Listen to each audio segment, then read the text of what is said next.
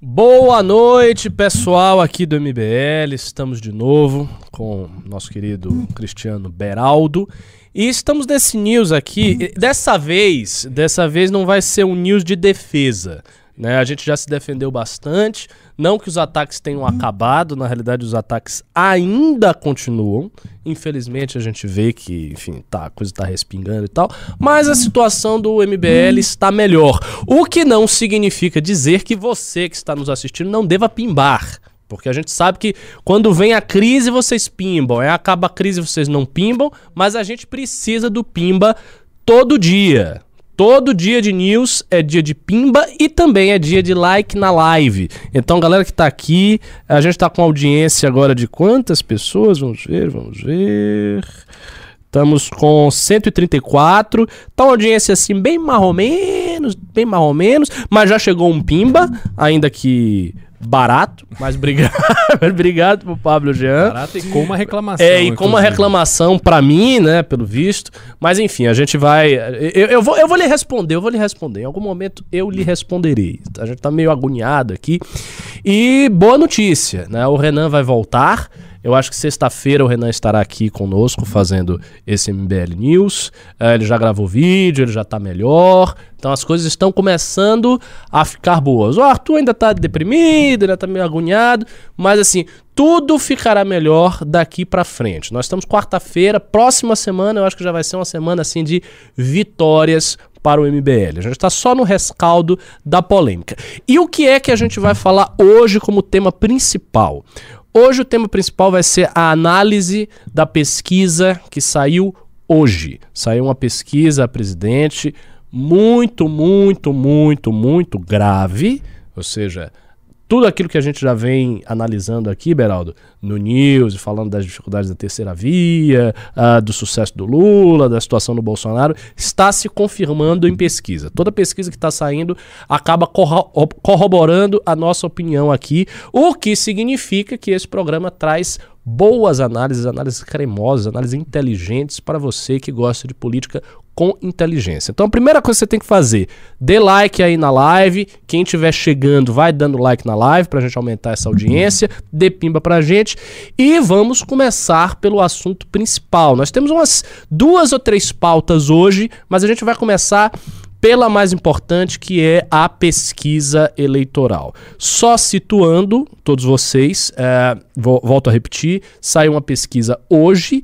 isso está no Twitter, a galera está comentando, a esquerda está comentando essa pesquisa com um certo peso, eu vi nos Trend Topics sobre a questão dos 45% e Bolsonaro, agora é Lula, papapá, a esquerda está em festa, os caras estão em polvorosa por conta desta pesquisa. E vamos para análise. Beraldo, diga as suas primeiras palavras aí. Pessoal. Boa noite, Ricardo. Boa noite, pessoal. É, essas pesquisas, elas. Né, aqui no Brasil, antigamente a gente tinha os veículos de comunicação que contratavam as pesquisas, né? Então a gente tinha é, a Folha, a Rede Globo, as confederações também do comércio, do transporte, elas iam é, contratando essas pesquisas com a justificativa de que os veículos de comunicação precisavam de notícia e as confederações precisavam de uma informação mais adequada para que o seu setor, seja o comércio, seja o transporte, enfim, outros setores, pudessem tomar é, medidas que coubessem ali conforme as eleições estavam se encaminhando. Hoje a gente vive no Brasil um ambiente onde os bancos e as corretoras é que contratam essas pesquisas. E isso é, tem um significado. A gente teve um episódio aqui no MBL é, recente, coisa de 30 dias atrás, uma pesquisa contratada pela XP que não incluiu o nome do Arthur para o governo de São Paulo na época que o Arthur era pré-candidato ao governo de São Paulo e vinha pontuando nas pesquisas. Então, isso quer dizer que é, as pesquisas elas são, nesse ambiente bancário, utilizadas não para um consumo próprio, mas para consumo dos seus clientes. Porque se as pesquisas fossem contratadas, essa de hoje, por exemplo, foi contratada pelo Banco Genial, que eu acho que era uma corretora que virou banco. É, essa é uma. que se fosse para que o banco pudesse discutir com o seu conselho, é, ou mesmo com seus principais clientes e acionistas e tal, não tinha muita razão para que essas pesquisas fossem divulgadas, sobretudo na quantidade e velocidade que elas são divulgadas. Então, obviamente, essas pesquisas são utilizadas para fins comerciais, apesar delas serem é, registradas no, no TSE, cumprem lá toda a regulamentação das pesquisas. Em tese, qualquer um pode contratar uma pesquisa, desde que faça esse registro no TSE e cumpra lá as exigências para dar alguma legitimidade a essa pesquisa.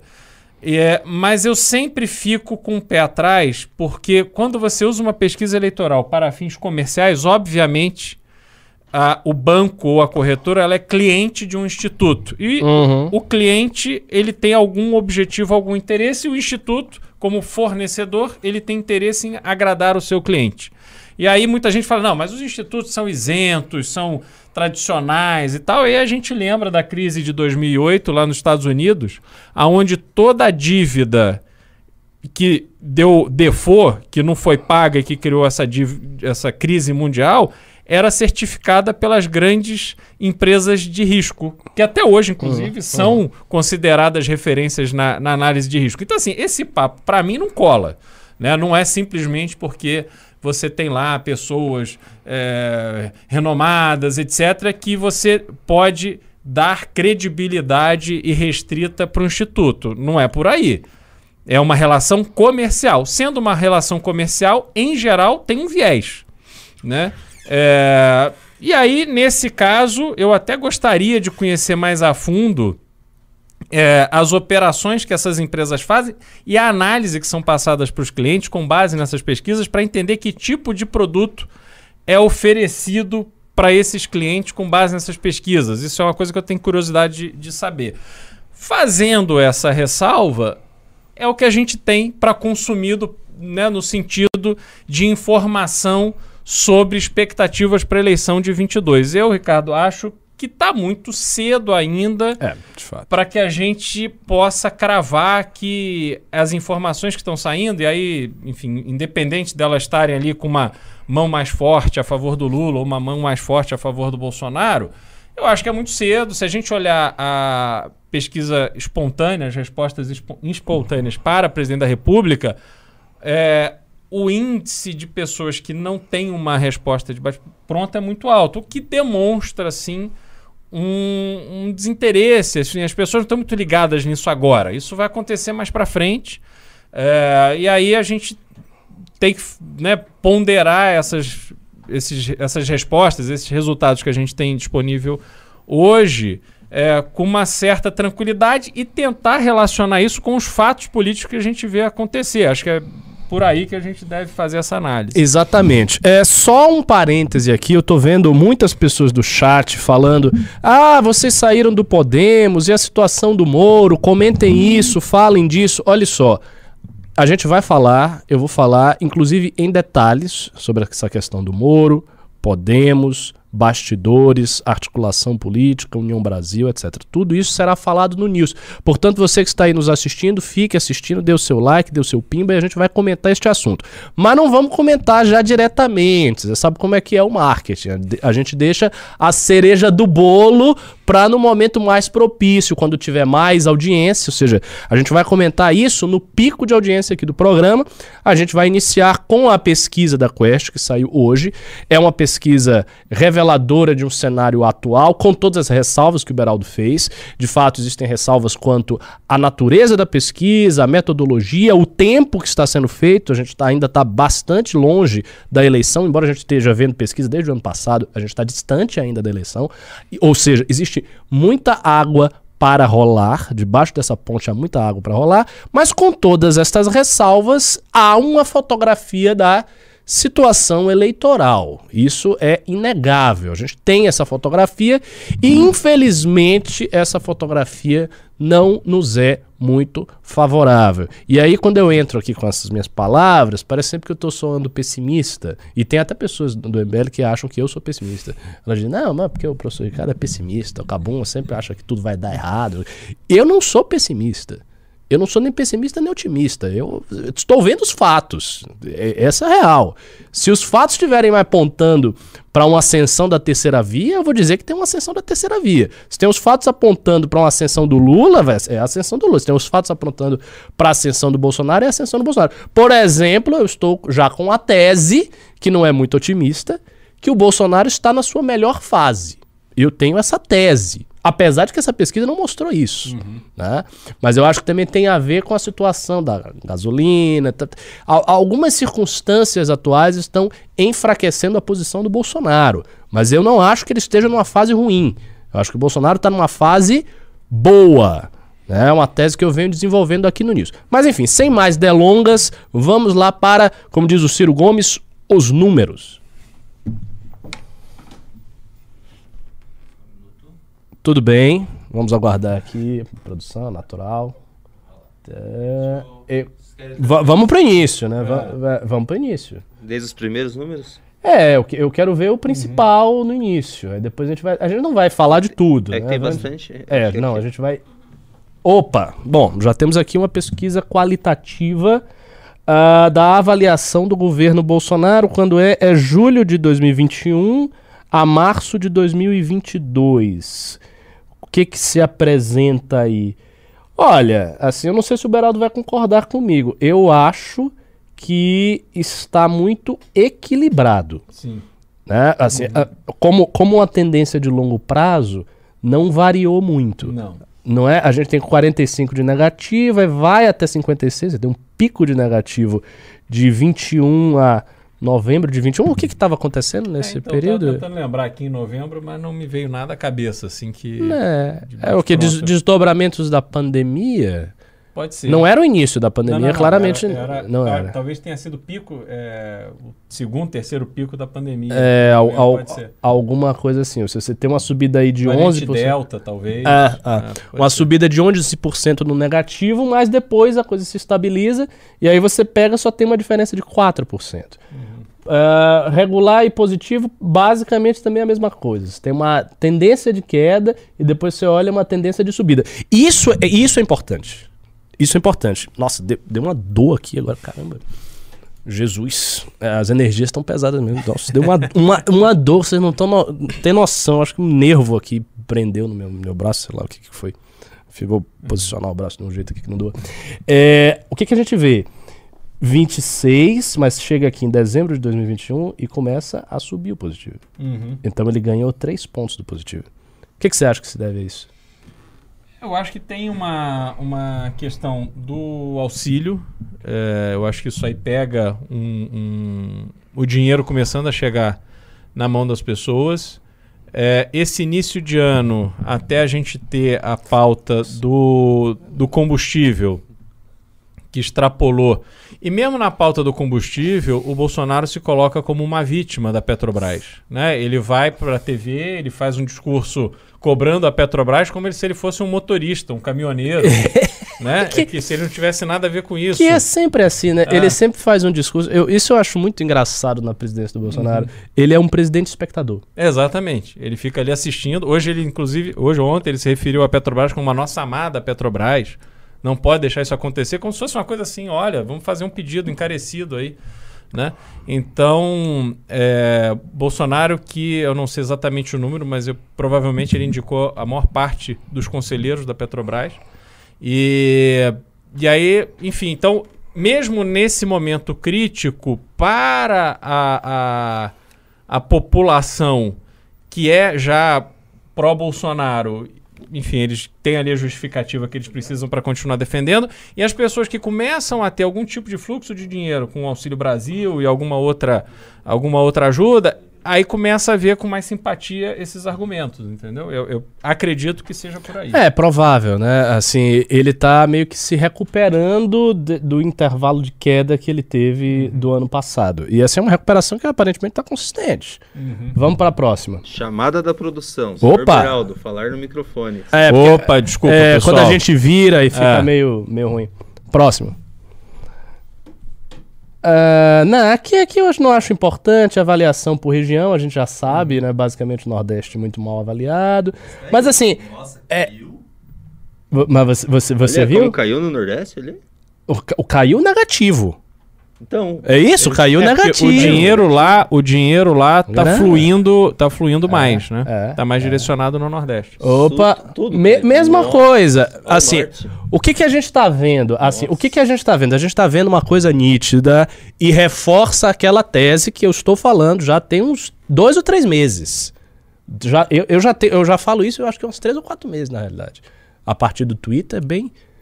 Bolsonaro está numa fase boa. Bolsonaro está numa fase boa. Ele acha- tá.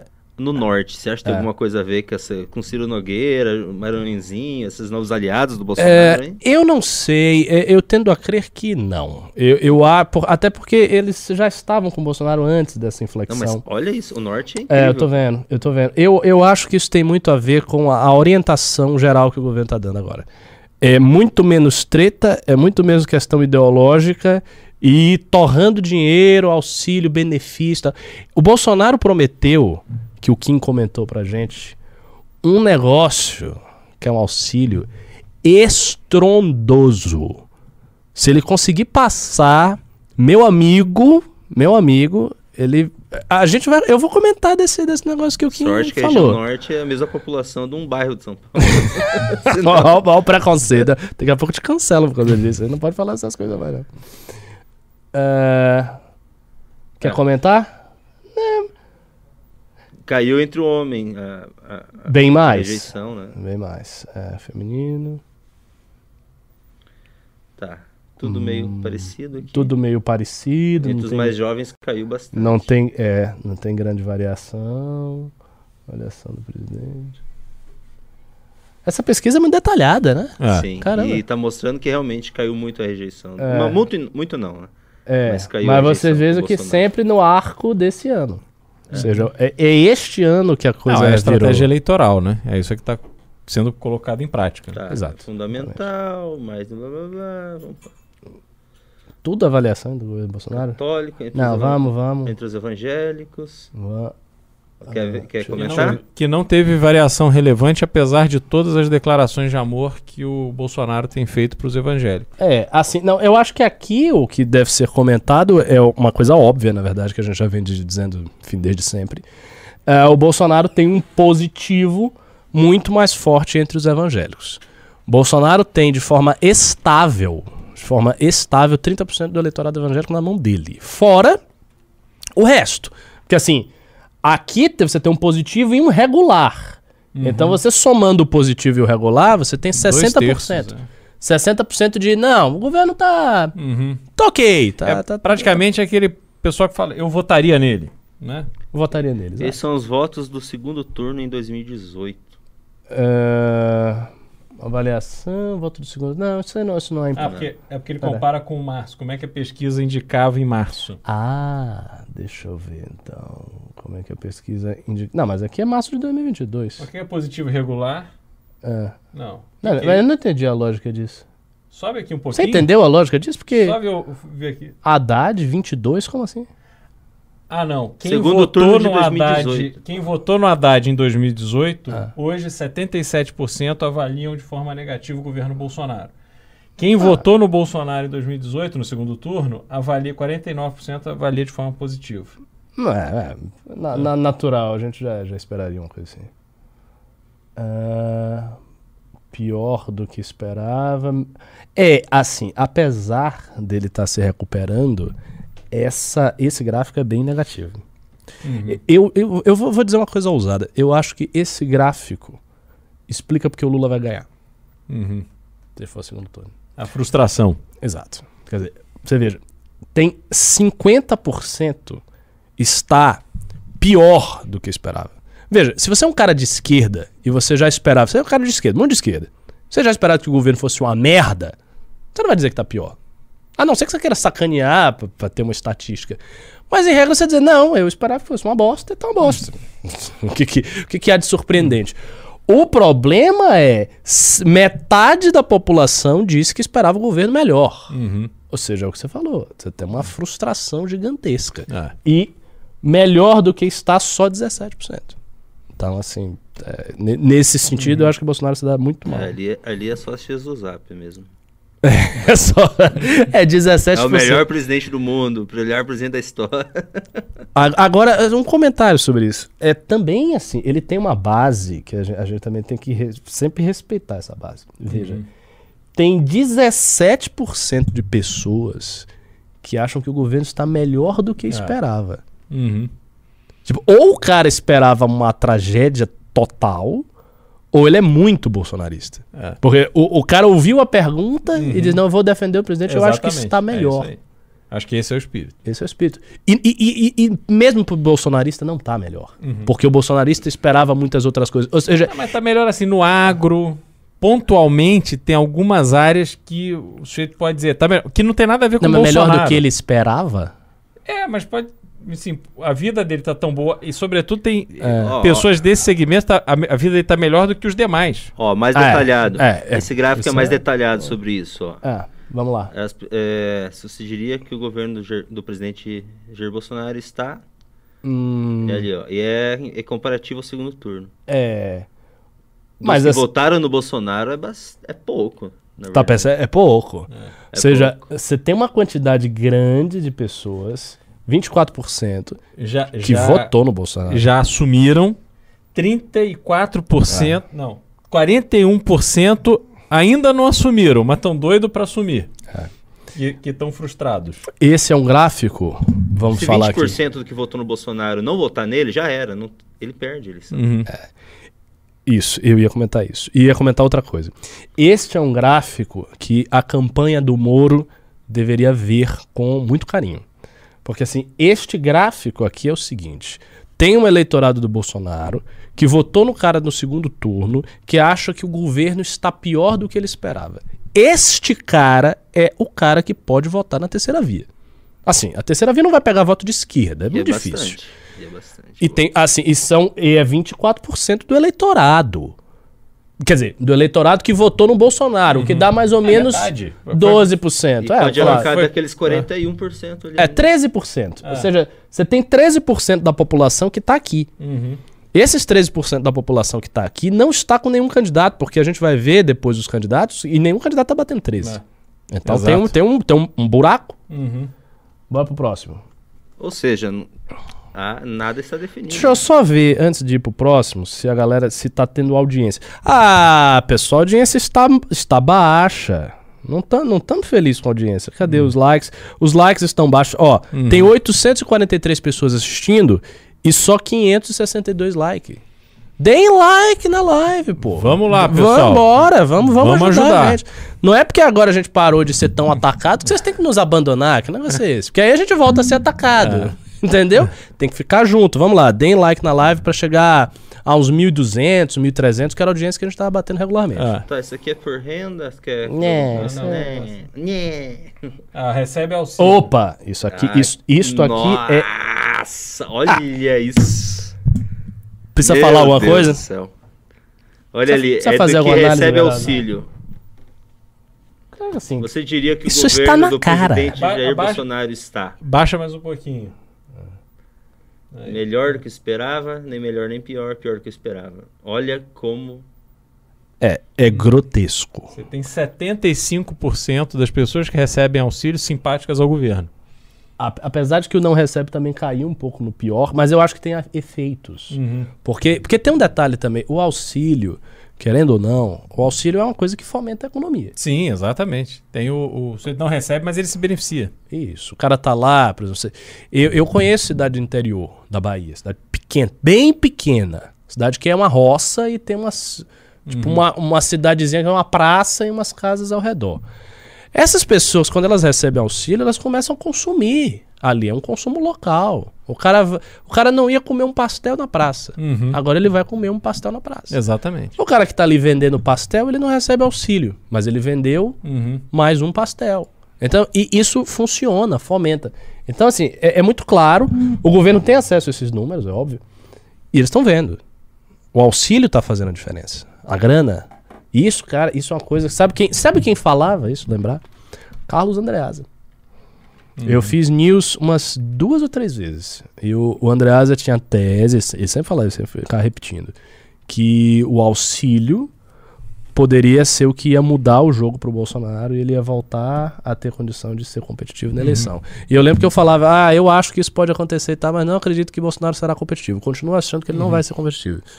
Mas tá, tá revertendo. Próximo. Peraí, peraí, peraí.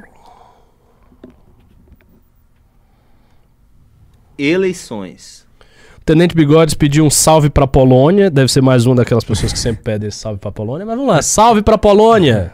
Ave Polônia. É gente dois. Quem você prefere?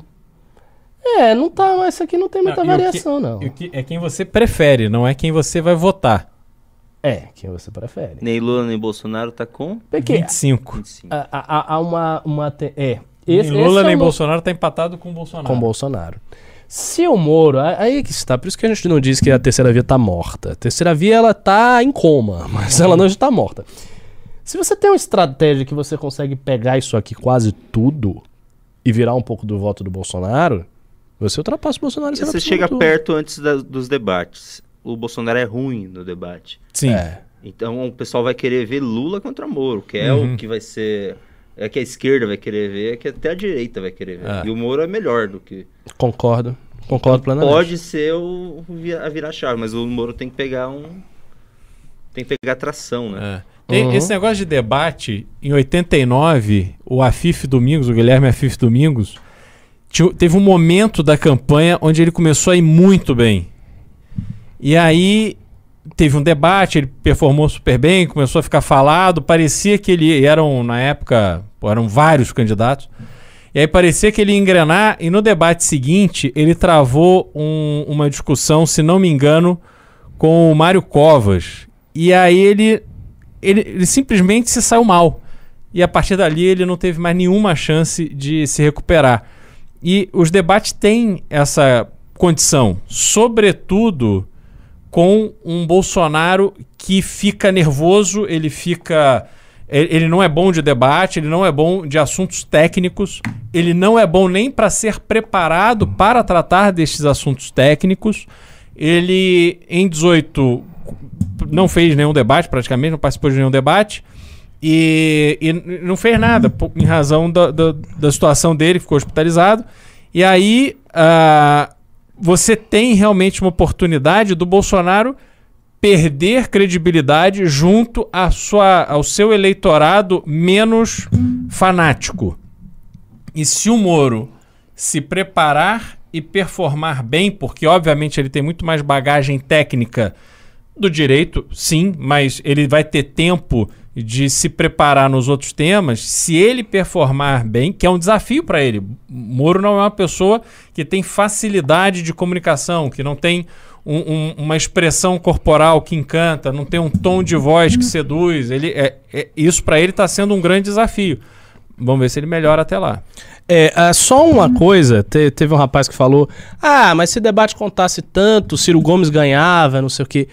Veja só, o Ciro Gomes, ele é bom de debate. Fora da TV. Fora da TV. Por incrível que pareça, eu não sei bem o que acontece, não sei se ele fica nervoso, eu eu não, não sei qual é o caso. Eu sei que quando ele vai para a TV, eu reparei isso na última eleição, eu já tinha reparado. Quando ele vai para a TV, especialmente a Globo, ele fica meio travado e ele não consegue ser bom no debate. Ele não, é- o o Ciro Gomes na TV não é grande coisa no debate, não. Ele é fraco. E por incrível que pareça, o Bolsonaro, quando apareceu na TV na eleição de 2018, ele não foi para os debates. Boa parte levou a facada, etc. Mas quando ele apareceu na TV, ele deu o que falar. Sim. Sabe? O, o Jornal Bolso- Nacional. é, o, Bolso, o Bolsonaro ele não, ele não foi um pato Uhum. na TV. Eu não sei como é que ele vem agora na TV. Talvez as pessoas se surpreendam com o Bolsonaro. Ele pode vir descarado, assim, sabe? Muito Eu acho que mas não. nonchalant. É, eu Eu acho acho assim. que não, porque ele, ele, ele perde paciência com co- é, comediante fazendo pergunta. Imagina ele sendo alvo de todo mundo ali. E tem uma É, outra questão. Tem esse detalhe. Ele vai É. Mas ele vai ser alvo de todo mundo ou vai ser o Lula? Porque quem tá na frente das pesquisas é quem costuma ser o alvo. O Lula, Mas é diferente, O, Lula- eu acho que o, é- o- o Bolsonaro é alvo do Lula, é alvo do Moro, é alvo do Ciro. Não, É. é porque o desafio é quem vai pro Tá, segundo você turno com o Moro. Com, com Lula. Sim, Então, ah, Tá, é verdade. Vão atacar o Bolsonaro para tirá-lo do segundo turno. É, e aí isso tem é, uma é. diferença muito importante, que em 18 ele era um franco atirador. Ele começa a campanha é, como com 15%, acho que ele tinha de, de intenção de voto, e, e ele vai ali praticamente sem nada a perder. Então é diferente hoje que ele tem que explicar muita coisa. Tem perguntas muito objetivas que ele vai precisar responder. E eu acho que isso tira ele da zona de conforto e é onde ele vai poder perder a paciência, como ele perdeu com o André Marinho no pânico. É, fa- faz sentido, faz sentido. É, vamos lá. Agora temos os cenários de voto para primeiro turno. Estimulado. Estimulado. Então, no estimulado, você tem uma, uma diferença entre o cenário 1 e 2 que é. Eu não tô vendo qual é a questão aí do cenário 1 e 2, não. Pra, pra mim. tá- Ah, não! Agora eu vi. Eduardo Ah. Leite. É, você não muda nada, né? Tiraram o Eduardo Leite. Ó, cenário 2. Meu Deus! não tem diferença alguma. A única diferença é que, por, in- por incrível que pareça, uma coisa até estranha, quando tiram o Eduardo. Ah, não, não, não. Quando tiram o Eduardo Leite, o Moro ganha um ponto. Aí quando o Eduardo Leite vem, o Moro perde um ponto. É, que... É, é, Mas o Bolsonaro também é perde. nada. É, o Bolsonaro também perde. né? Gastaram uma coluna É, por o- nada, né? É, é só pra dizer que o leite tem chance. E, e- E entra isso- naquela parte isso do, é- do interesse. do interesse. É, é, exatamente. Foi, foi o negócio do genial, o banco. É. acho que eles são simpáticos, o Eduardo Leite. Ah, eu queria só fazer um registro aqui em relação à posição do Eduardo Leite. Eu tô só especulando, eu não sei, É. não, não é acusação nenhuma. O, o Eduardo Leite, ele se consolidou na política do Rio Grande do Sul, foi prefeito de Pelotas e depois saiu para ser candidato ao governo no meio do primeiro mandato. Foi eleito e o discurso dele é que ele não, nunca, ele não apoia a reeleição, então ele nunca será um candidato à reeleição. E ele no PSDB foi lançado pelo Aécio Neves para disputar o espaço com João Dória, que em tese, por ser governador de São Paulo, tinha ali as condições necessárias para ser o nome do partido para presidente da República. Ele que foi preterido em 18 e deram a legenda para o Alckmin e o Alckmin fez aquele vexame de 4%. É, o Eduardo Leite, então, ele embarca e pleiteia que o PSDB faça o processo de prévias para que o partido escolha qual candidato que vai unificar o partido. A proposta das prévias do PSDB era que, uma vez o partido definindo democraticamente qual era o nome preferido pela maioria, que o partido se uniria para fazer campanha por esse nome. As prévias são extremamente longas, foram meses de prévia, que é um negócio que não faz nenhum sentido. Depois o processo de voto, de votação, foi um fiasco. O aplicativo deu problema, tiveram que adiar. Aplicativo feito no Rio Grande do Sul, se não me engano. Enfim, foi uma confusão danada. E por fim, o João Dória leva. E aí eu não estou fazendo um juízo de valor, nem da competitividade, nem nada. A escolha do partido foi: faremos prévias para escolher o nosso candidato. Escolheram o candidato. Era o João Dória. E aí o que, que acontece? Ao invés de ter a união do partido, o Eduardo Leite começa a conversar com o Kassab para que ele seja candidato a presidente pelo PSD numa estratégia do Kassab que é tirar voto da direita, diluir o voto da direita para ajudar o Lula. Kassab não é Eduardo Leite. E o Eduardo Leite, um jovem político que conseguiu ser governador do estado com menos de 40 anos de idade, ele se presta um papel, aparentemente vai se prestar um papel de dar uma banana pro PSDB que ele ajudou a tumultuar, gastar uma fortuna para fazer essas prévias, e ele vai sair para minar a força do Dória dentro do próprio partido. Isso para mim é uma, uma das demonstrações mais canalhas que podem existir dentro de um partido político. E aí eu não tô falando porque é o Eduardo Leite. Porque se você tá num partido que te deu a legenda para você se eleger prefeito, te deu a legenda para você se eleger governador e se colocou à disposição para que você nas prévias ganhasse a indicação do partido para ser candidato a presidente da República, seja leal a esse partido. Porque a demonstração que o Eduardo Leite vai dar para a política brasileira é de um oportunista, de um aproveitador que não vai ganhar a eleição e vai se prestar o papel de atender os interesses do Kassab que quer eleger o Lula. Isso para mim é uma vergonha. Caramba, desceu o sarrafo no leite, viu? Cortes do Se eu, MBL. cara, se eu fosse da equipe do Leite, eu ia estar aqui querendo me esconder. O, o- o- agora você sabe que, você sabe que o, o- quando o Leite veio aqui, ele fez o Derrete. Derrete. A galera gostou muito dele. Eu, eu não tava, mas o pessoal ficou encantado. É, Pô, o cara é muito simpático, não sei o quê. Por isso que eu tô cê dizendo, tá- com 40, menos de 40, eu, acho que ele tem. um dia antes. acho que ele tem 36 anos de idade, ele não precisa É, disso, se prestar né? esse papel. É. Ser esse, esse desagregador de um partido, independente de ser o PSDB, podia ser qualquer partido, é uma postura política condenável, na minha opinião. Tem mais um cenário. Bom, ali. falou e disse. Seguinte, ah, mas outra coisa. A gente tá com mais audiência do que like na live. Vamos lá, bora dar o like Ajuda, aí, pessoal. pô. E outra, caiu pra. Tá com quanto? Mil. 989, praticamente mil. Vamos dar like pra gente chegar a 1.100, 1.200, que era a audiência que a gente tava batendo consistentemente. Vai, chama aí a família, chama aí os amigos, chama a namorada pra assistir a gente. Vai. Assim o Beraldo se solta mais um pouco, ele dá mais uma porrada dessa. É, pois é, o Barão já tá aqui Ah? Daqui a ele pouco era ele. assim, Quando eu tava no Daqui a pouco ele fala do não era Dória. assim, ele era mais. A convivência é um problema. O, o MBL transforma Só pessoas. falta ser cancelado, daí vira MBL de verdade. Vai chegar. Espera, espera eu jogar uma caneca pra você ver.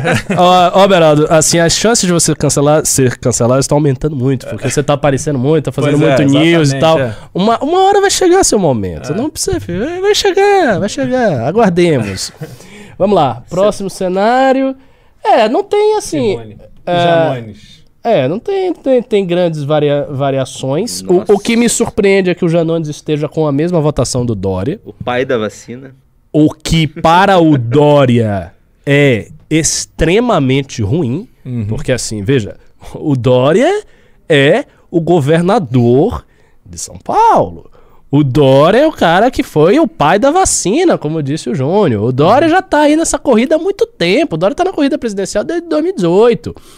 E aí ele tá com o mesmo voto do André Janones, que é um cara que extraordinariamente popular entre o povo, tá, mas ele não tem estrutura.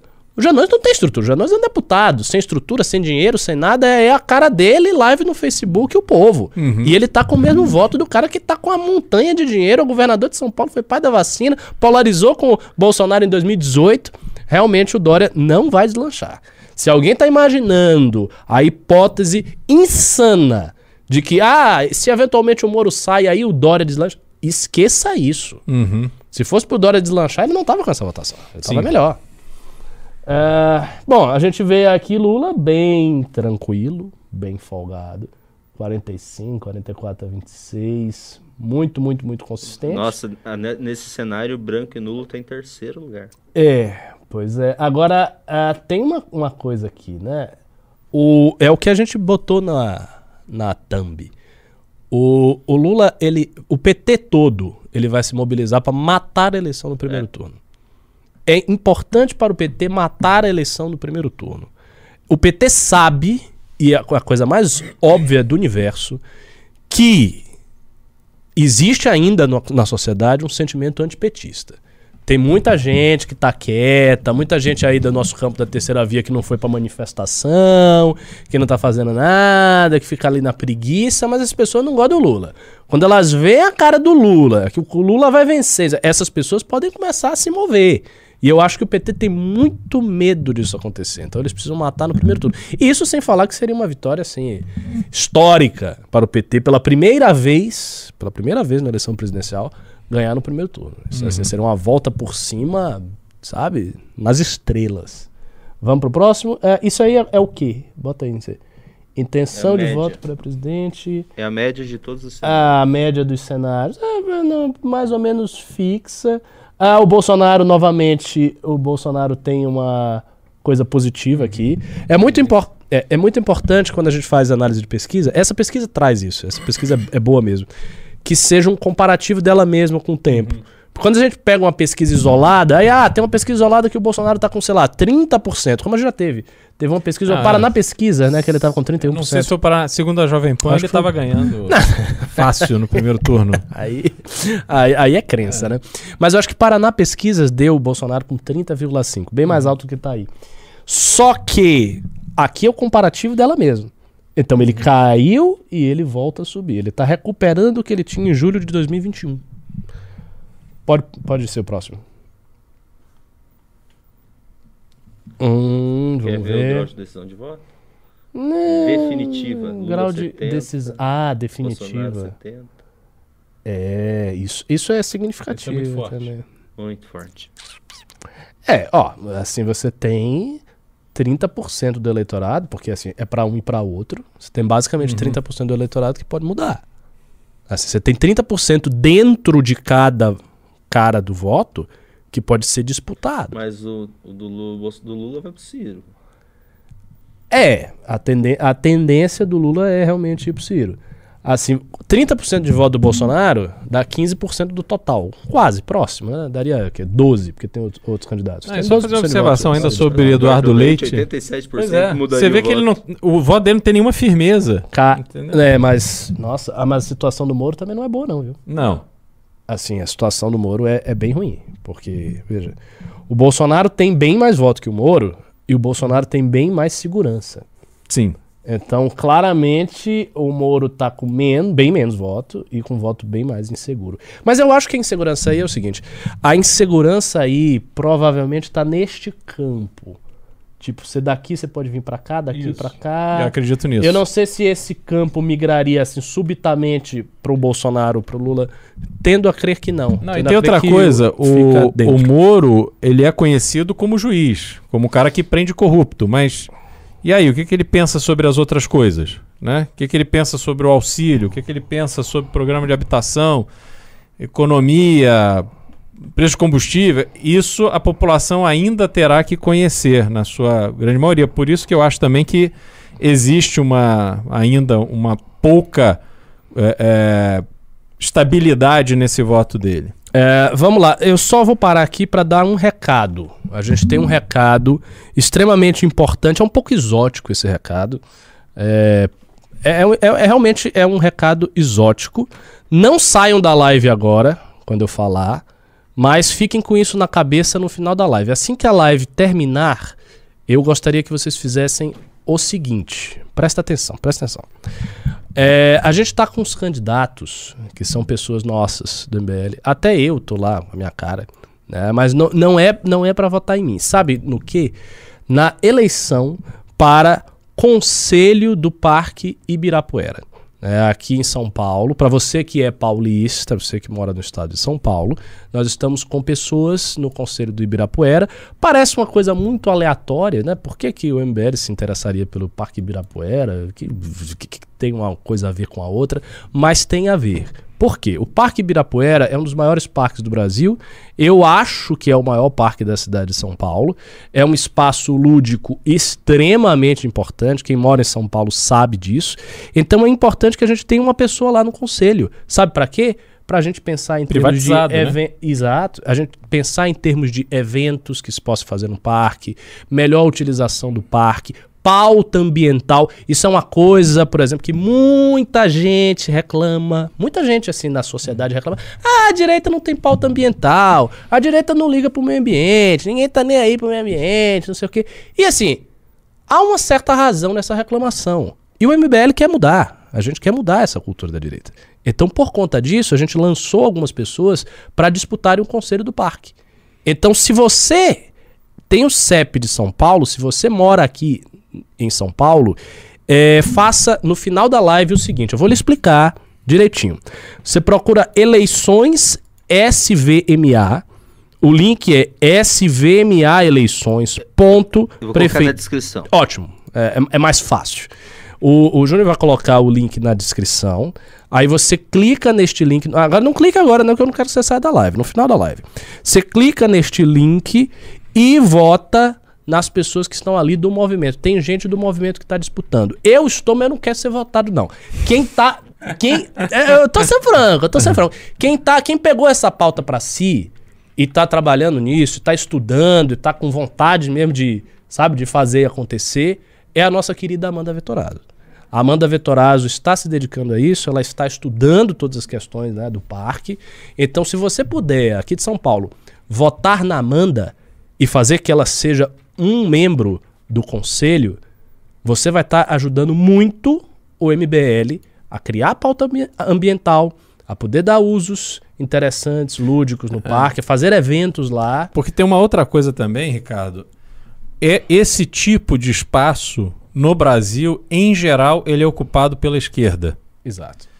E o Parque Ibirapuera é de tal forma importante para a cidade de São Paulo que a gente não pode se omitir no momento em que o parque privatizado vai constituir um conselho de pessoas eleitas para participarem da gestão do parque, porque daqui a pouco será inviabilizado o uso do parque pelo concessionário que ganhou a licitação, que está pondo dinheiro, que está fazendo investimento, porque se junta ali meia dúzia de pessoas que simplesmente não querem deixar fazer nada, porque acha que tem que crescer árvore na cidade inteira que qualquer coisa que você queira fazer diferente disso, você está agredindo a natureza, que não pode. Então, assim, é óbvio que nós temos que buscar um espaço para que pauta ambiental seja tratada de forma objetiva, de forma respeitosa, mas para que ela conviva com o desenvolvimento econômico, a atividade econômica. É isso que a gente tem que impedir.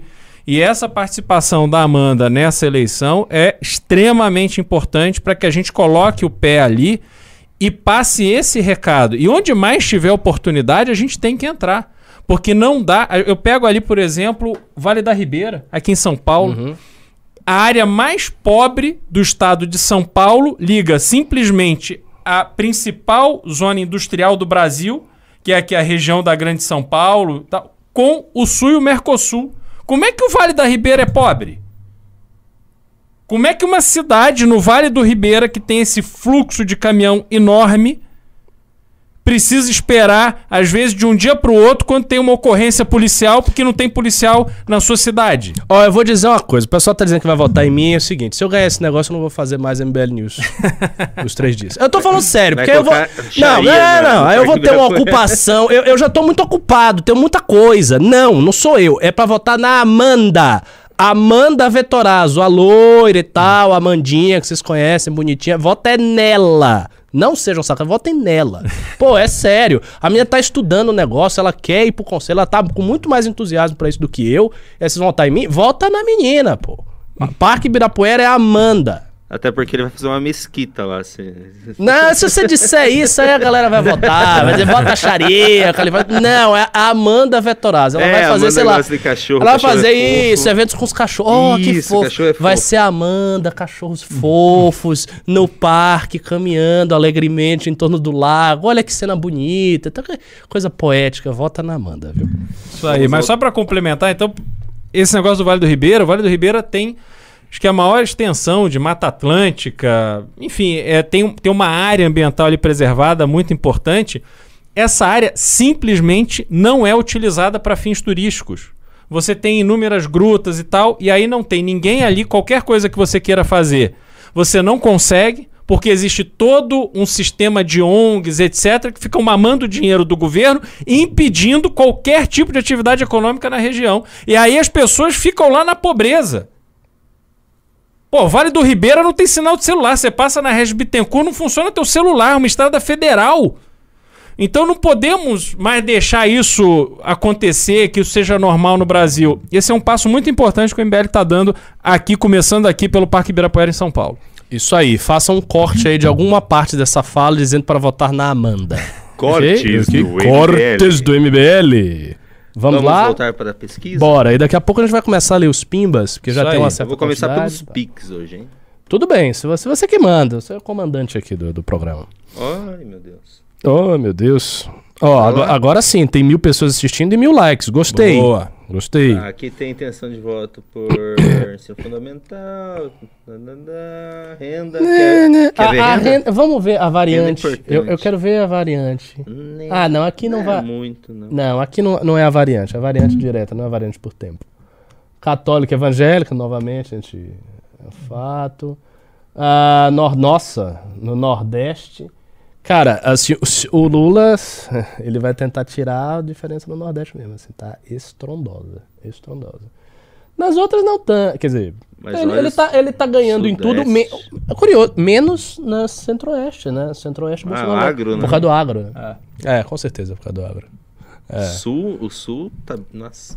Olha, o, Bo- o Bolsonaro tá fazendo uma coisa que a esquerda caricaturizou por décadas. Não sei se décadas, mas mais de 10 anos. A bancada do boi, da bala e da Bíblia.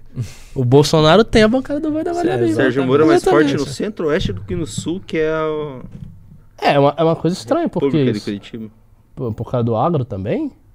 É curioso. Eu, hein? Ah, esquisito.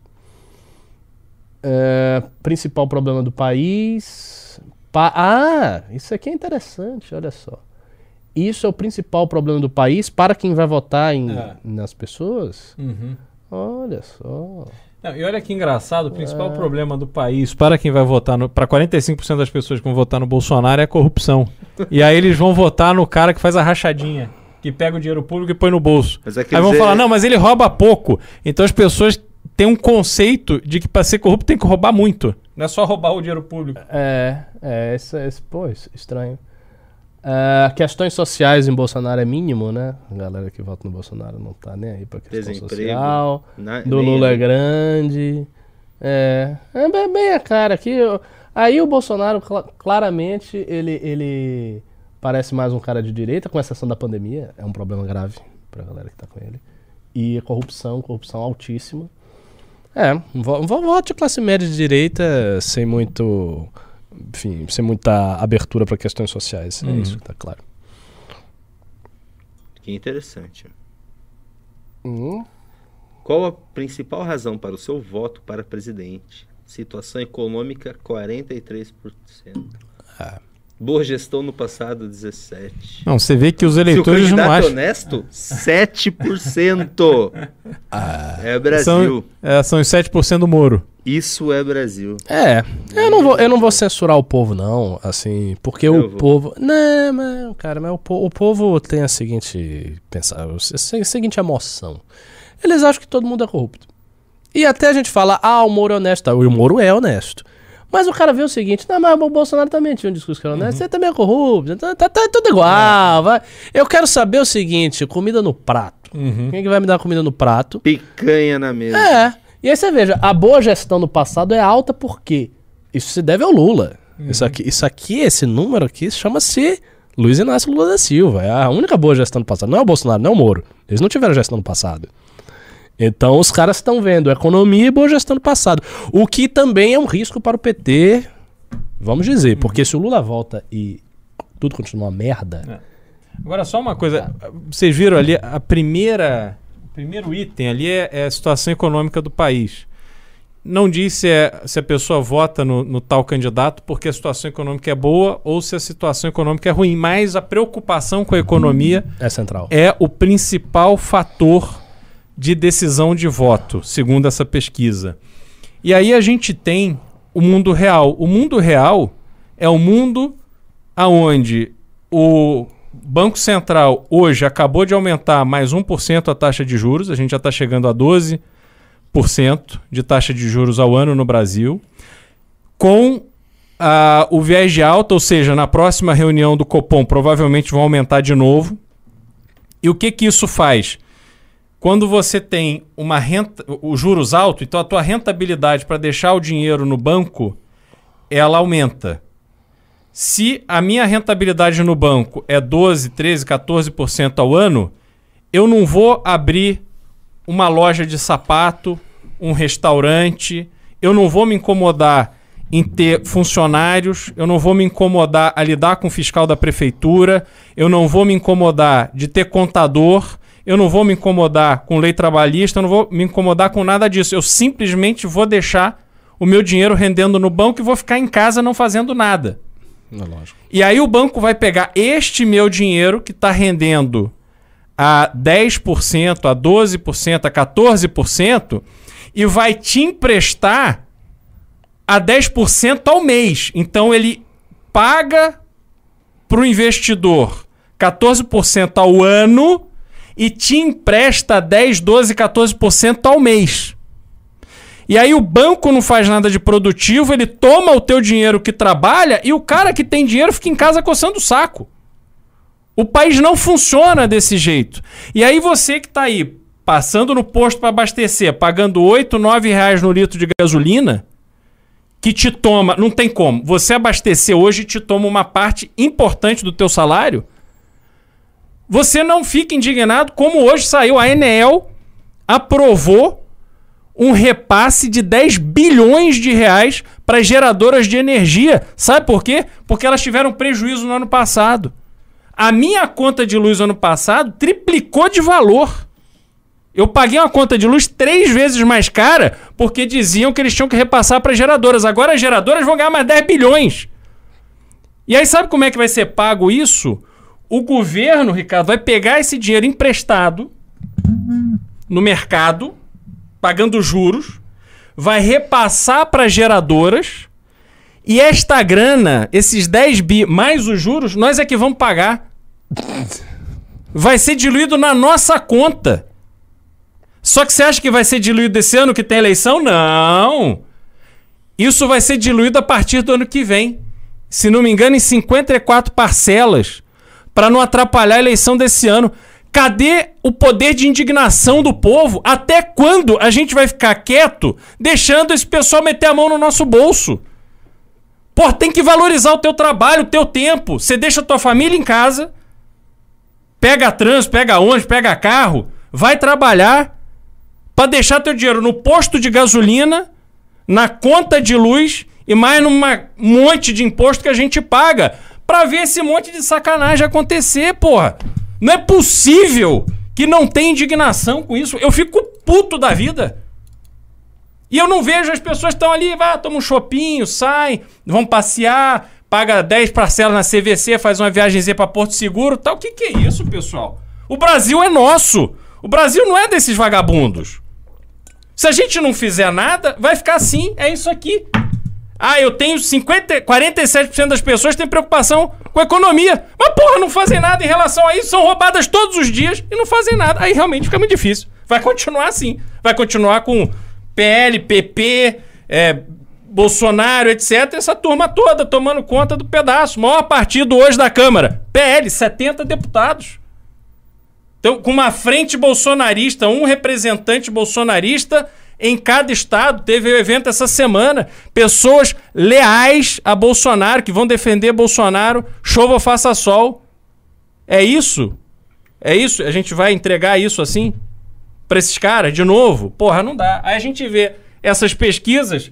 Cara, como é que a gente vai ter esperança? Se a gente não levantar a bunda da cadeira e for batalhar nessa eleição esse ano, esquece, já era o Brasil. Vamos ficar aqui trabalhando para dar dinheiro para esses vagabundos e esperar morrer. É isso. É, falou e disse. É isso e aí. a caneca de perto do Beral. É, não, não, não, eu quero fiquei com a caneca. Eu, eu, eu não sabia se eu oferecia a caneca ou se eu segurava a caneca, mas eu senti que a caneca ia voar aqui. Cortes Felizmente. do MBL. Infelizmente terminou e a caneca não voou. Que hora é essa? Ó, já é 8 horas. Vamos. Vamos ler os, Ah, va- vamos ler os pimbas e pics Você pra gente ler a com possibilidade calma. de vitória no primeiro turno? Nossa. É. É o, é, o- é, É, o é- é o, live. pri- é o principal. Olha lá. Olha. Olha. Cara, 34 eu votaria no Lula só pra poder acabar a eleição. É, assim, tem que ver a interseção disso aqui com o voto que o Lula já tem. Não, não, não. não pe- deixa, eu- deixa eu ler direito. Esse é pra quem respondeu que votaria na terceira via. Ah, puta Gravíssimo. Putz! Gravíssimo. Isso é mais que o suficiente pro Lula ganhar. Meu céu. É, é- isso é o desinteresse total com a via política. O cara não, não Meu Deus. tá entregando, entrega o Brasil aí pra céu. qualquer um. Aí realmente Ai, não meu dá. É Deus, é desanimador. cara. Isso aqui é quase um game over. É, é desanimador, cara. É desanimador. Porra. Eu, eu, tava, eu, eu ia vir com uma interpretação toda furada. Porque eu pensei, não, vai ter uma interseção. Isso é a galera que já tá votando no Lula. Não. Ah. Não, Isso é, já é a terceira via. Isso é, ou seja, nós temos um terço da terceira via querendo votar no Lula pra acabar logo. E falta 4% pro Lula conseguir ganhar no primeiro turno. Cara, esse bicho vai ganhar no primeiro turno. Uhum. Caralho. Com o poder de cancelamento gigante que eles têm na mão. Nossa, eu vou- tomar um remédio pra dormir daqui a pouco, tá ruim isso aí. Não, não, não, com isso aqui vamos pros pimbas, que aí já já não quero mais analisar nada não, já tá Então, bom tá, tamanho. deixa eu tirar aqui, só um minuto. Jesus. O programa, o programa vai acabar sendo um anticlímax, vai ser a galera chorando aqui. Nossa. É Só um difícil. minuto. É, o Tenente Bigodes com a gordurinha. Eita, com a gordurinha. A gordurinha tá entrando com força. Eu vou começar pelos Pix. Ok. Não, Jimenez Lula não ganhou, né? Mas, assim, tem 30% da terceira via querendo votar nele pra acabar logo a eleição do primeiro turno. Isso é muito grave, cara. Isso é uma coisa monstruosa. Porque, veja, a terceira via, pelo que a gente viu, corresponde a uns 20% e tal. Se você tiver 3% dessa galera votando no Lula, é- dá 6%, 7%. Eu Acabou, caixão selado, Ah. tal, um prego lá e já era. Nossa senhora. A estrela vermelha vai brilhar. Eu acho vem, que né? convém a gente montar uma grande campanha, Academia MBL, MBL e tal, muito no nem Lula nem Bolsonaro, pra tentar segurar isto aí. Pra pelo menos dar uma chance pro segundo turno. Olha a situação que a gente tá. Pode Não, e outra coisa, pode pessoal- a caneca, vai. Não, pessoal, Não, não. pessoal com entre 16 e 18 anos. Saiu um número aí que só 10% tirou título de eleitor. O prazo tá acabando. Você não pode ficar de fora do processo eleitoral esse ano. Tire seu título de eleitor. Isso é essencial. Corra, que acaba o prazo agora no final do mês. É, e assim, se você quiser sobreviver à torrente de merda, à destruição da direita brasileira, ao fim da terceira via e a todas as desgraças que parecem nos acometer a partir de 2023, se você quer ter alguma esperança, algum horizonte, ainda que em longo prazo, para fazer algo pelo seu país, inscreva-se em academia.mbl.org.br. Sabe por quê?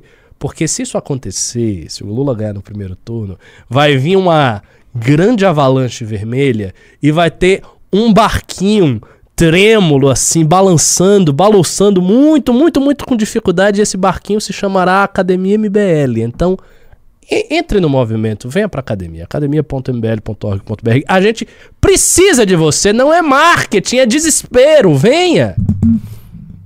Bora? Vamos para os Pix. Caio Bittencourt mandou 50 reais. Opa. Lancem Arthur para presidente com o slogan: Você não vai votar em mim porque fui cancelado. Nos debates, ele mói Bolsolula e abre caminho pro Moro. Ah, Não dá ideia. Alisson Vicente da Costa mandou 20 reais. Salve Ricardo e Beraldo. Poderia falar sobre a denúncia do Kim Paim sobre o dinheiro das doações terem ido para uma ONG do fundador do PT? Olha só, a gente fez a doação para a ONG que foi recomendada pela embaixada da Ucrânia. Então, assim, a embaixada recomendou uma ONG e a gente fez a doação para a ONG. Se na ONG tinha algum fundador do PT, isso é irrelevante. A embaixada mandou que isso fosse feito na ONG. E é bom lembrar do seguinte, detalhe histórico. O fundador do PT, Hélio Bicudo, foi o cara que assinou o pedido de impeachment com a Janaína Pascoal, que derrubou a Dilma Rousseff. Então, assim, ele, o Kim Paim, e ele Começa faz... por aí, né? É, o Kim Paim ele faz o seguinte, ele tem uma estratégia. Ele fica cavucando e pegando qualquer detalhe, distorcendo o contexto, dizendo, ó, tá vendo? Isso é um sinal de que eles estão com o PT. Eles são o PT. Isso é ridículo, cara. O MBL fez um esforço colossal pra tirar a Dilma. Nós temos sete anos de oposição à esquerda, a gente tá batendo no PT o tempo inteiro, foi manifestação, ato, Fomos, isso aqui. é, fomos e o se único você... grupo que fez manifestação pelo impeachment do Bolsonaro ano passado. Não, não, e falando do PT, e falando do PT, a gente tá numa luta contra o PT Há muito tempo a gente tá desesperado com a possibilidade do PT voltar Não, no primeiro turno. Mas eles também estão em luta contra o PT. Eles até colocaram o Aras lá. É. Pois é, cara. Aí... Rafael Cautiero Neto mandou cincão. Valeu. Quarto, Ricardo, eu concordo totalmente com você. Quando você fala que o MBL tem que ter representação nas universidades. É, mas assim, eu acho que isso. Pra você ter representação mesmo nas universidades com peso, a gente tem que ter um projeto muito assim, complexo. Não é fácil entrar na universidade assim, não, cara. A universidade é um dos lugares mais difíceis de alguém de direita entrar assim de peito aberto. Não é fácil. Ah, que ele mandou vários e mandou. Tem continuações os, os pics dele. Hum. Essa é a parte Vai 2. É impressionante a influência da esquerda nas universidades por causa do novo ensino médio. Minha escola está tendo EAD com a PUC. Escolhi estudar relações étnico-raciais. Eles só falam de cotas raciais, racismo estrutural e palavras racistas que você não pode falar. Eles até recomendaram um vídeo de um canal que a foto do perfil é o Karl Marx. Imagina o que aconteceria se a foto fosse do Mussolini. Cara, a esquerda domina o cenário acadêmico brasileiro. Da área de humanidades, da área de humanidades, sociologia, antropologia, filosofia, história, o domínio é absoluto. Você não tem, não tem conversa. Igor Nascimento Silva mandou 50 reais. Há espaço para desenvolver o pensamento de política exterior no MBL? Eu não sei o que, que são essas siglas. É, CIJ determinou hoje o fim dos avanços militares na Ucrânia. Forte abraço. Olha, existe espaço para você desenvolver tudo. A questão é que hoje a gente não tem um órgão para que as pessoas escrevam. É isso é uma coisa que a gente vai fazer em, em breve. A gente vai estar lançando um novo, uma espécie de novo MBL News, um órgão para as pessoas escreverem. Aí eu quero criar um tipo um, um conselho para pegar contribuições das pessoas, fazer uma leitura. Eu não posso ficar fazendo leitura de um monte de texto, mas eu quero ver se dá para organizar isso aí. E aí as pessoas começariam a escrever.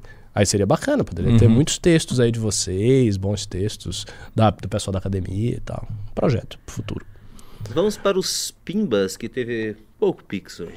Aham. Pablo Jean Rosário mandou dois reais. Ricardo não respondeu minhas dúvidas no Instagram. Ô, filhote. Ah, me dá um oi de novo aí pra ver se eu respondo. é, mas, tem muita gente que fala comigo, eu fico assim. nossa. O pessoal tá fica com, com ressentimento, as coisas eu não responder, eu sei como é que é. Marcos Vinícius mandou 5 reais. Como o Arthur está e o que a militância pode fazer para trazê-lo de volta às trincheiras? Bora fazer manifestação na porta da casa dele? Olha, você vai só agoniar o cara se você fizer isso. Ele tá passando pelas dificuldades que a gente já expressou, ele não está bem e tal, acho que ele, o que ele fez acabou prejudicando o MBL, tá, tá com esse peso. Mas assim, isso também não vai ser permanente, eterno. A gente espera que ele vá, vá melhorar. Não, e tem uma coisa importante que é a questão dentro da Assembleia Legislativa que ele precisa resolver. Isso também exerce sobre ele não só um peso muito grande, mas também uma preocupação em razão dos prazos, todos os trâmites ali precisam ser feitos da forma correta para que ele não, né, não tenha problema e consiga é, ter os votos necessários para que não seja caçado, porque o objetivo ali era realmente tirá-lo do jogo político por 10 anos. Acho que com o trabalho dele, o esforço é, pessoal do MBL, a gente está tentando contornar isso. Né?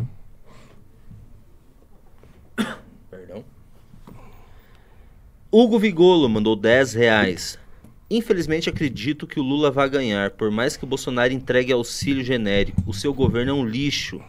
Fato. Vocês acham que o Roberto Campos estava certo? A América Latina será populismo contra extremos. Cara, assim, a gente está vendo em diversos e diversos países da América Latina uma onda de esquerda tomando tudo. Foi na Bolívia, foi no Peru, foi na Argentina, foi no Chile, tá perigando ser no Brasil. Ou seja, a, a esquerda tá, tá hum, virando o jogo na América Latina. Apesar de que os governos, são coisas que o Renan falou, tem muitos governos que não estão bem. A Argentina tá mal, o Peru lá do Pedro Castilho tá mal, o Pedro Castilho tá pra O cair. processo de impeachment foi aberto? Isso. Foi. É, o, Pe- o, o, o Castilho tá, tá pra cair. Chile pegou um- o Boulos lá, não- acho que não vai muito bem. É, o Boric, né? É. Eduardo Lins mandou 20 reais. Com todo esse problema do Arthur, vocês perderam um telespectador e ganharam um militante. Vou pra academia agora. Aê! Opa! Aê. Uou! Isso aí. academia.mbl.org.br. Faça sua inscrição se você não fez, hein? E vote na Mandinha lá no negócio do parque. Hugo Vigolo mandou dois reais. Quando terá a super monitora Gabi no News? Então, uma coisa que eu queria fazer esse ano, eu, eu não sei se a galera vai querer fazer, mas eu queria fazer. Eu queria tornar os news de quarta-feira, tipo, a gente faz segunda, quarta e sexta, né? Eu queria tornar os, news- os news da quarta um news com a galera dos núcleos e trazer pessoas para serem avaliadas. Tipo, aí faz, sei lá, eu, o Renan, é uma pessoa do núcleo, eu, você, é uma pessoa do núcleo, você, Renan, uma pessoa de outro núcleo, e aí fica rota- ro- rodando, e aí vocês que estão aí, vocês avaliam a performance, ou seja, vocês que estão assistindo avalia, avaliariam a performance do cara. Ah, o cara fala bem, fez uns comentários interessantes, ele é engraçado, ele é interessante, aí vocês dariam uma nota e depois a gente converteria isso numa nota para a atividade da Academia MBL. Eu não sei se isso funciona, porque tem um detalhe, Vigolo, e para que todos vocês entendam. O News é um programa que depende de audiência. Por exemplo, hoje a audiência já está mais baixa do que nos outros dias. Isso é um mau sinal. Né? Se tem pouco pimba, isso é um mau sinal. Então a gente precisa sempre ficar tendo audiência. Se a gente traz uma pessoa aqui e a audiência baixa, não dá para sustentar. Essa é a dinâmica da rede social, é assim. Pablo Abraham mandou 10 reais. Beraldo para o Ministério da Fazenda ou deputado federal. Bora. MBL cresceu muito com a entrada do Beraldo. Para- parabéns pelo seu trabalho. Obrigado, obrigado. Concordo plenamente. Foi uma grande aquisição para o movimento. Grande aquisição. Perfil maduro, sério, conhece os assuntos de economia, tudo. Grande aquisição. De verdade. Herbert Amaral Carsolari mandou 10 reais. Beraldo é top. Fiquem firme aí. Abração. Valeu, obrigado. Valeu! Olha o Beraldo. Fã clube. Matheus Valadão Lopes mandou 5 reais. Recuaram da candidatura pelo Podemos, MBL? Não, não recuou. A situação é complexa, mas não tem recuo, não. Assim, o, o- não tem mais o Arthur, a gente aventou pessoas. Ou Podemos declarou apoio para a Renata Abreu, presidente. Então, essa é a situação.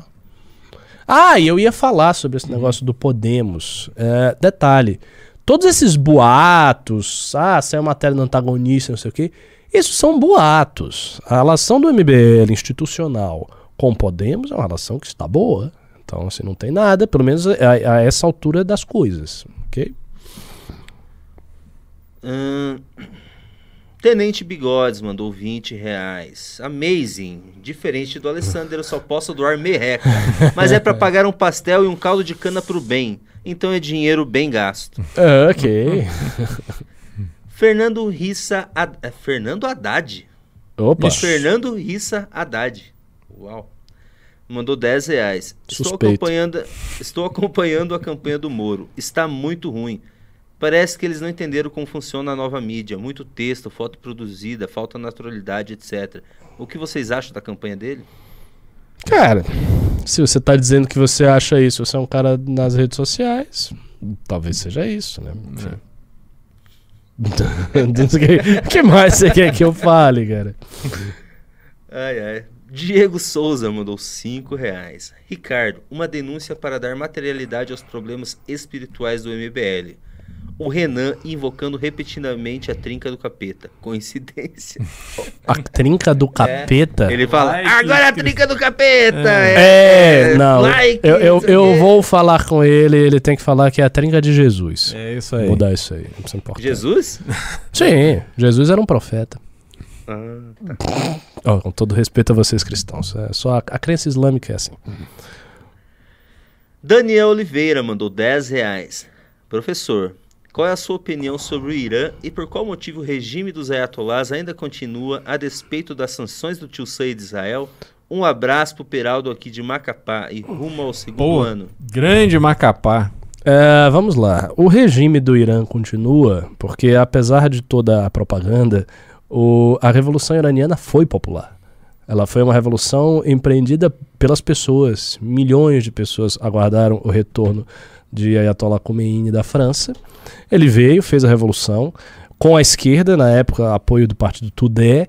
Eh, esse apoio, enfim, se desfez. O partido Tudé foi perseguido duramente, porque queria fazer uma revolução lá no Irã. E, apesar de tudo, o, o- o governo do Irã tem uma certa popularidade, sim. É, é um regime que encontra em muitos setores do, da população o seu respaldo. Eles têm uma estrutura ali montada. E é um regime revolucionário e profundamente anti-americano. Tal- talvez seja o país mais anti-americano que exista. Foi um regi- o, regime da, da- de Khomeini foi feito uma revolução contra os Estados Unidos, porque os Estados Unidos que dava o suporte, né, o apoio ao regime anterior, que era o regime do Reza Pahlavi, Reza Pahlavi, que foi no fim das contas, no final do final do regime, ele foi um regime anti-islâmico. Ele proibia manifestações, prendia um bocado de gente, tinha uma polícia secreta perigosa chamada Savak, que era patrocinada. Isso é, isso, essa é a realidade. Era patrocinado pela CIA e treinado pela CIA, então aconteceu tudo isso lá no Irã. Você tá rindo, Parece né? PT falando. Não é o PT, eu estou falando a verdade. É assim. A verdade. Mas é treinado. Isso, pô, isso É, tem... Eu não sei, eu não conheço. Não, isso é real. Isso, isso tem um livro que eu li de 800 páginas da história da CIA, escrito por um americano, que ele conta os detalhes. Foi, foi treinado pela. Era treinado pela Qual CIA. capítulo que tem o MBL? Igual, igual o MBL. Não, o MBL não, mas a Savak era uma polícia secreta do Irã que tinha contatos com a CIA. É um fato dado. E, e- e, a- assim, o, a revolução aconteceu em 1979, contexto da Guerra Fria. Então você tinha todo mundo se metendo. A União Soviética apo- apoiou, no fim das contas. Tava todo mundo ali se metendo. Como que seria uma trinca da União Crislã? Uma trinca da União Crislã. Trinca lá? Ah, trinca lá. Moisés, Maomé e Jesus. É, tô- É isso. É, qual que foi o que eu li? Foi do Tio Sam, né? Tá. É, os caras estão fazendo aqui gozação com esse negócio da CIA. Cara, a, a CIA existe, ela se mete nas coisas. Não no MBL, mas, enfim, tem A processo. gente que- não pode admitir. Ah, lá, velho. Lucas Cardoso Batera mandou 5 reais. Acredito que o Janones pode crescer nos debates? Eu acho que, não sei, ele vai estar nos debates? Nós né? tem uma boa história pra contar, Ricardo. Ele tem uma grande história. É- essa propaganda que o Avante tem feito, ele dizendo, sou filho de um cadeirante com uma doméstica, trabalhei de trocador de ônibus para pagar minha faculdade. Isso tudo tem um impacto. Primeiro que é verdade, ele passa sinceridade quando ele fala, ele é um grande Uhum. comunicador. Uhum. Eu acho que ele, não sei se nessa eleição, mas eu acho que ele é uma estrela em ascensão. Ele, ano passado, no Facebook, ele tinha mais alcance que o Donald Trump. Tá brincando? É, Olha sério. só. É, ele foi o maior Um político do, do mundo no Facebook. Que loucura. Ai. Per- é, falando sobre auxílio. Uhum. Ah, Arthur Caetano Campos mandou 25 reais. Fala Beraldo, meu pré-candidato a deputado estadual. Uma pergunta para você e para o Ricardo. Num ano tão polarizado, qual é a importância dos debates elei- eleitorais esse ano? Minha opinião, vai servir para reforçar narrativas.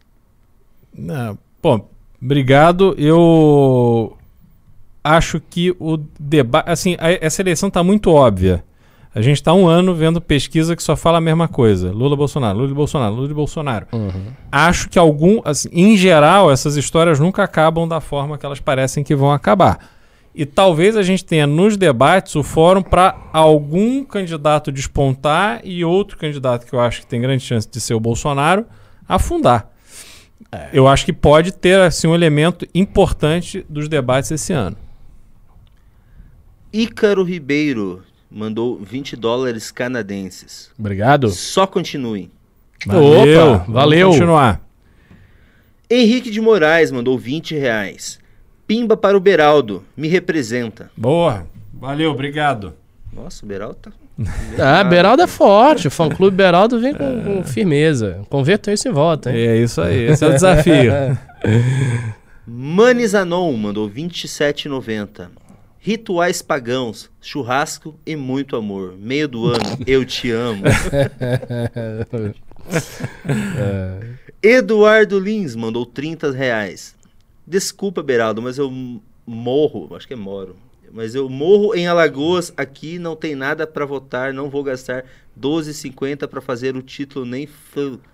12,50 pra votar o Collor, é melhor mandar pra vocês. Boa. Então Boa. faz o seguinte, pega essa grana, você que é de Alagoas, E se inscreve em academia.mbl.org.br pra gente fazer um núcleo em Alagoas aí, Fortão, e conseguir Nossa, isso. já E- pensou e você tirar essa, essa turma daí. 12,50 pra ter que votar no Collor. Ah, Meu? Deus do céu. Tenente Bigodes mandou 5 reais. Foda. Quero cursar história e acho que se eu declarar minhas ideias libertárias vai ser suicídio social. Na minha opinião, assim, eu cursei numa época que a direita era minúscula, bem menor do que hoje. é, A esquerda tinha todo o mando de campo ainda como, como é hoje. A UFBA fazendo filosofia durante vários anos, depois fazendo mestrado. Eu não acho que você tem que esconder, mas eu não acho que você tem que ficar fazendo uma propaganda do seu pensamento e botando um estandarte lá. As pessoas, elas não são da sua ideologia. Elas não são, elas são op- op- opositoras. Então, esse é o primeiro ponto. Então, é simples. Vá, faça a sua faculdade, seja um cara bacana, seja amigo, simpático com todo mundo, e nem, não, não entre em questão de política. Se entrou em questão política, deixa lá. Não, não, não fica futucando isso aí. Não tem sentido. Se você futucar, a galera não vai gostar. E seja simpático e não fique também. Ah, eu vou ser aqui o, o grande debatedor da turma, eu vou questionar o meu professor. Não vai adiantar porra nenhuma. Ele não vai mudar de ideia, seus colegas não vão mudar de ideia, eles vão lhe olhar feio e você vai ter problemas. Então só seja um cara bacana. Tá aqui no chat. O Kim Kataguiri Ô, abraço aí pro Kim. pedindo, pedindo pi- pimba pro Beraldo. Porra! Obrigado. Na verdade, não é, é- A pergunta é pra mim, mas o Pimba é pro MBL. tá, entendi. Vamos lá. É, ele tá falando que se ele tiver ideias muito libertárias, nem vai precisar cursar história pra ter um suicídio social. Esse foi quem que disse? Não, eu tô falando. Ah, sim. Eduardo Lins mandou 10 reais. Ricardo já foi orar, já foi orar, tão precisando. A história do Collor é real. Eu cheguei a conviver com a sacerdotisa dele. Não poderia ter um ataque em outro campo a vocês. Ah, sobre a- os ataques espirituais. Ah, mas eu, eu acho, a, a história do Collor é obviamente real. Ah, não, não fui na mesquita, eu vou agora sexta-feira. Eu vou fazer uma oração pesada, você vai ver que vai desanuviar tudo. Luiz Henrique Laguna mandou 5 reais. Sérgio Moro perdeu o time da briga? A tempo da terceira via ainda se mostrar viável? Sou Moro, Arthur e MBL até o fim. Valeu, boa. Célio Opeso mandou 10 reais. Não estou conseguindo ser agente da CIA do MBL. Tem algum problema do site. ok, vou, eu vou conversar com o Couto. Aluno Souza mandou 20 reais. Curiosidade: Jesus Cristo é o Messias. Dizem que ele é apenas profeta por causa de uma fake news. Leia Mateus capítulo 28, Na, na realidade, 10 ao 15. ah, ah, vo- você não conhece direito a Áquida Islâmica. Para nós muçulmanos, Jesus Cristo é o Messias. Porque ele volta. Ele não é Deus. Mas, ele- mas a gente acredita que o retorno de Issa, como a gente chama, é como o Messias. Ele, vai julgar tudo. Não, não é o profeta Muhammad. O profeta alaihi wasallam, vai ser o arco intercessor da humanidade. Jesus é o juiz. Então, deixa eu ver se tem mais Pix. Acabou. Acabou os pimbas também? Acabaram os Pimbas e acabaram os Pix. Opa, então terminamos o programa, acho que pela primeira vez em Na três anos, na hora certa, que seria 8h20. É, manda aí o seu recado final. É um prazer estar aqui. Na sexta-feira, lembrem-se, Renan tá de volta. E vocês estão com saudade dele, nós também estamos. E sempre que tiver oportunidade, estarei aqui com vocês para a gente conversar. Me sigam nas redes sociais, Cristiano Beraldo BR, no Instagram, TikTok e no Twitter, CR Beraldo. Valeu. Bom, o meu recado final é o seguinte: tá terminando essa live aqui. Tem na descrição aqui que ainda vai ser mantida o SVA, eleições prefeitura e tal. E é o seguinte, é o seguinte, é pra votar lá na Amanda, entendeu? Vão votar na Amanda, pode votar em três pessoas, mas votem na Amanda, ela tá estudando toda essa questão de Ibirapuera, ela tá sabendo como funciona, é uma causa ambiental que ela quer pegar, ela está interessada nisso, então deem o seu voto para Amanda Vetorazzo na, no Conselho do Ibirapuera. É isso aí. É isso aí. Muito obrigado a todos. Encerraremos por aqui. Valeu, pessoal. Goodbye. Obrigado.